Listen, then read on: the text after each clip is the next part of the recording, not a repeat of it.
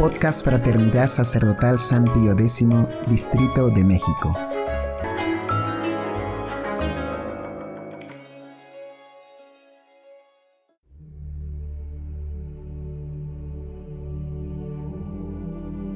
Hojita de Fe número 93. El tiempo después de Pentecostés. Después de la solemnidad de Pentecostés y de su octava, la sucesión del año litúrgico nos introduce en un nuevo periodo. Desde el principio del Adviento, preludio de la fiesta de Navidad, hasta la venida del Espíritu Santo, hemos asistido al conjunto de los misterios de nuestra salvación. Estamos con eso a la mitad del año litúrgico. Sigue ahora una segunda parte del ciclo no desprovista de misterios, en que la Sagrada Liturgia nos ofrecerá una continua sucesión de episodios variados, gloriosos unos, emocionantes otros, cada uno de los cuales aporta su gracia particular para el desarrollo de los dogmas de la fe o el progreso de la vida cristiana, hasta que, terminándose el ciclo, comience uno nuevo, que renovará los mismos sucesos y derramará las mismas gracias sobre el cuerpo místico de Cristo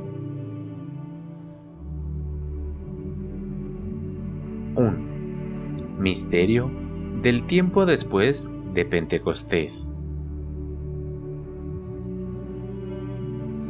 Primero, objeto de este periodo. Para captar bien la intención y el significado de esta segunda parte del año litúrgico, hay que recordar toda la serie de misterios que la Iglesia ha celebrado ante nosotros. La celebración de estos misterios no ha sido un mero espectáculo representado ante nuestros ojos. Cada uno ha traído consigo una gracia especial que producía en nuestras almas, lo que significaban los ritos de la liturgia. En Navidad, Cristo nació en nosotros. En el tiempo de pasión, nos incorporó a sus sufrimientos y satisfacciones. En Pascua, nos comunicó su vida gloriosa. En su ascensión, nos llevó consigo al cielo. En una palabra, sirviéndonos de la expresión del apóstol, Cristo se ha ido formando en nosotros. Gálatas 4:19. Ahora bien, para consolidar y perpetuar la imagen de Cristo en nosotros, para aumentar en nosotros la luz sobre nuestro Señor, para inflamar nuestras almas con un fuego perdurable, se requería la venida del Espíritu Santo el Paráclito ha descendido y se ha dado a nosotros, con el único propósito de residir en nuestras almas y gobernar toda nuestra vida regenerada. Y es justamente esta vida que debe desenvolverse según la de Cristo y bajo la dirección de su Espíritu, la que se haya figurada y expresada por el periodo que la liturgia designa con el nombre de tiempo después de Pentecostés. 2 la Iglesia. La esposa de Cristo, llena del Espíritu Divino que se ha derramado en ella y la anima siempre, avanza en su carrera militante y debe caminar hasta la segunda venida de su esposo. Posee los dones de la verdad y de la santidad, armada con la infabilidad de la fe y con la autoridad del gobierno. Apacienta el rebaño de Cristo, tanto en la libertad y en la tranquilidad como en la persecución y en la prueba. Su esposo divino está con ella hasta la consumación de los siglos, por su gracia y por la eficacia de sus promesas, y con ella queda siempre el Espíritu Santo con sus dones.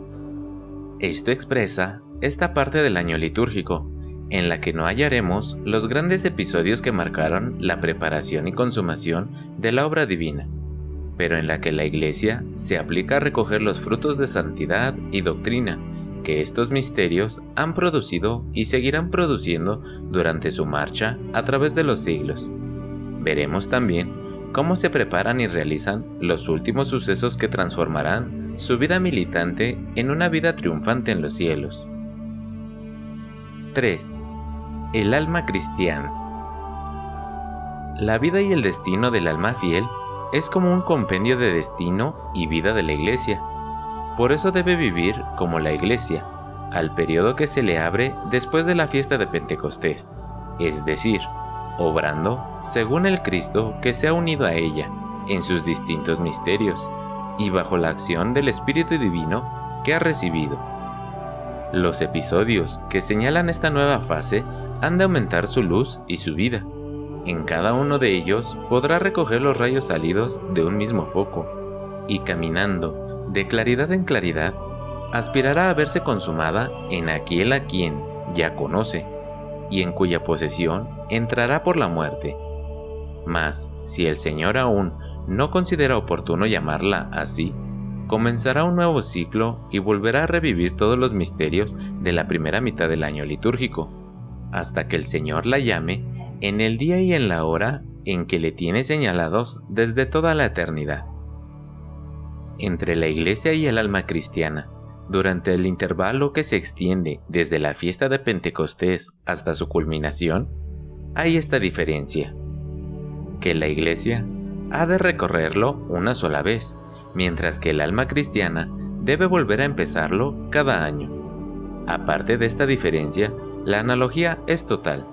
Debemos, pues, alabar a Dios por venir en socorro de nuestra debilidad, renovando en nosotros sucesivamente, a través de la liturgia, los auxilios con que alcanzaremos el fin para el que hemos sido creados. 4. La enseñanza de la Escritura. Durante este segundo periodo del ciclo litúrgico, la Iglesia ha dispuesto la lectura de los libros de la Sagrada Escritura de tal manera que se exprese convenientemente todo lo que se opera durante el mismo, ya en la misma Iglesia, ya en cada alma fiel. Desde el primer domingo de Pentecostés hasta el mes de agosto, nos instruye con la lectura de los cuatro libros de los reyes, que son como el resumen de los anales de la Iglesia en ello se ve la monarquía de Israel inaugurada por David, figura de Cristo victorioso en los combates, y por Salomón, el rey pacífico, que levanta el templo para gloria de Dios. Pero entonces se declara el cisma en Samaria, y las naciones infieles reúnen sus fuerzas contra la ciudad de Dios.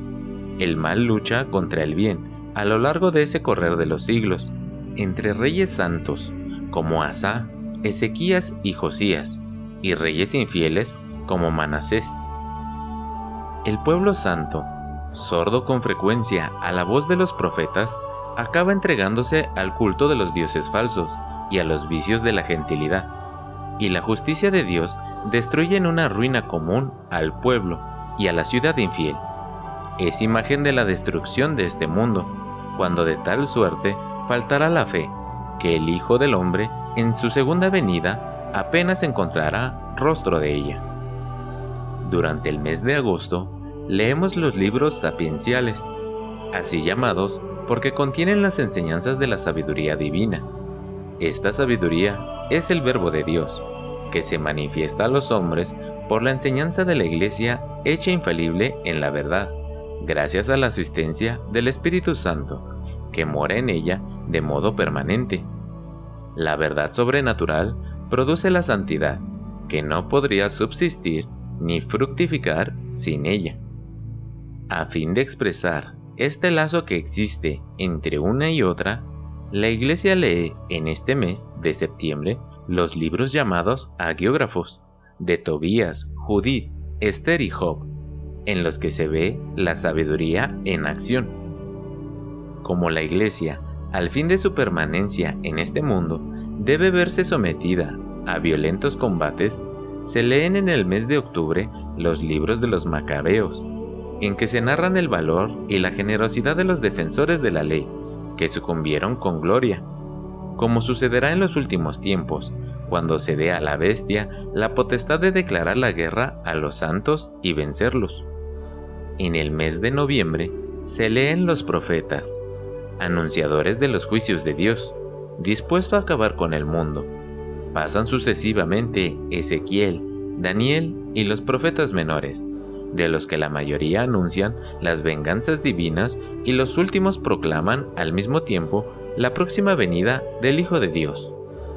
Tal es el tiempo místico del tiempo después de Pentecostés, completado con el uso del color verde en los ornamentos sagrados.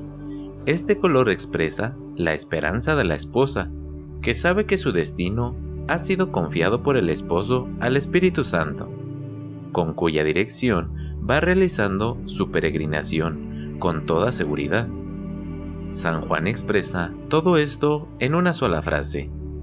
El espíritu y la esposa dicen, ven. Apocalipsis 22:17. 2. Práctica del tiempo después de Pentecostés. Primero, objetivo del año litúrgico. El objetivo de la Iglesia en el año litúrgico es conducir al alma cristiana a la unión con Cristo por medio del Espíritu Santo. Este es el fin que el mismo Dios se propuso al darnos a su Hijo para que fuese nuestro mediador, nuestro doctor y nuestro redentor, y al enviarnos al Espíritu Santo para que more con nosotros. Este mismo fin es el que persigue todo el conjunto de ritos y oraciones de la liturgia, que no es sólo la conmemoración de los misterios que la bondad divina hizo por nuestra salvación, sino que lleva consigo las gracias correspondientes a cada uno de esos misterios, para que lleguemos, como dice el apóstol, a la edad de la plenitud de Cristo. Efesios 4:13. La participación en los misterios de Cristo obra en el alma cristiana lo que la teología mística denomina vía iluminativa, en la que el alma es iluminada cada vez más con la luz del Verbo encarnado, que con sus ejemplos y enseñanzas la renueva en todas sus potencias y la acostumbra a tener siempre las miras de Dios en todo. Esta preparación la dispone a su unión con Dios, no solo de un modo imperfecto y más o menos estable, sino de un modo íntimo y permanente, que es el que se llama vida unitiva. Esta vida es la obra propia del Espíritu Santo, enviado al alma para mantenerlo en posesión de Cristo y desarrollar en ella el amor por el que se une con Dios. Segundo, las fiestas del tiempo después de Pentecostés. En estas condiciones, el alma está lista para gustar y asimilar todo el aliento espiritual que le ofrecen los variados episodios del tiempo después de Pentecostés, el misterio de la Santísima Trinidad, el del Santísimo Sacramento, la misericordia del corazón de Jesús, las sucesivas grandezas de María, le manifiestan más plenamente la acción de Cristo y la Virgen sobre la Iglesia y las almas, produciendo en ella nuevos efectos percibe más íntimamente en las fiestas de los santos, tan ricas y variadas durante este tiempo, el lazo que la une con Jesucristo por el Espíritu Santo, la felicidad eterna a la que debe conducirla esta vida de prueba, se le renueva en la fiesta de todos los santos. Respecto a la Iglesia, el alma cada vez más unida a ella sigue todas las fases de su existencia, comparte sus sufrimientos y sus triunfos, y ve sin desmayo cómo este mundo se inclina hacia su ocaso, porque sabe que el Señor está cerca. Respecto a sí misma, siente que su vida corporal se apega lentamente, que el muro que le separa de la visión y posesión de su sumo bien se destruye poco a poco, porque ya no vive en este mundo, y su corazón está puesto en su tesoro. Así, iluminada, atraída y fijada por la incorporación de los misterios con los que la liturgia la ha alimentado, por los dones que el Espíritu Santo le ha infundido, el alma se entrega sin resistencia al soplo de este divino guía. La práctica del bien se le hace más fácil, por cuanto aspira a lo más perfecto, el sacrificio, que antes la asustaba, la atrae ahora. Usa de este mundo como si no usase porque las verdaderas realidades por las que suspira están fuera de este mundo. En fin, por cuanto se ha unido de corazón con Dios, se ha hecho un solo espíritu con Él. 3. La renovación anual de la liturgia. Tal es el resultado que la influencia de la liturgia debe producir en el alma. Y si después de haber seguido las sucesivas fases nos parece que aún no hemos llegado a este estado de desprendimiento y de unión con Dios, y que la vida de Cristo no ha absorbido aún en nosotros nuestra vida personal, no nos dejemos llevar por el desaliento. El ciclo de la liturgia, con las luces y gracias que derrama en las almas, se renueva cada año en el cielo de la Santa Iglesia.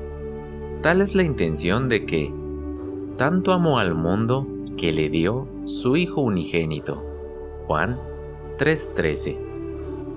Del que vino no a juzgar al mundo, sino a salvarlo.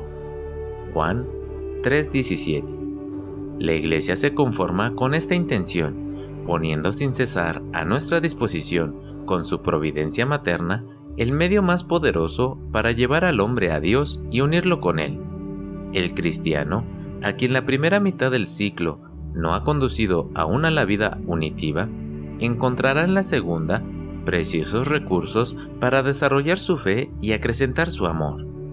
El Espíritu Santo, que reina más particularmente sobre esta parte del año, no dejará de obrar sobre su inteligencia y sobre su corazón y cuando se abra un nuevo ciclo litúrgico, la obra, ya esbozada por la gracia, podrá recibir el complemento que la debilidad humana había impedido.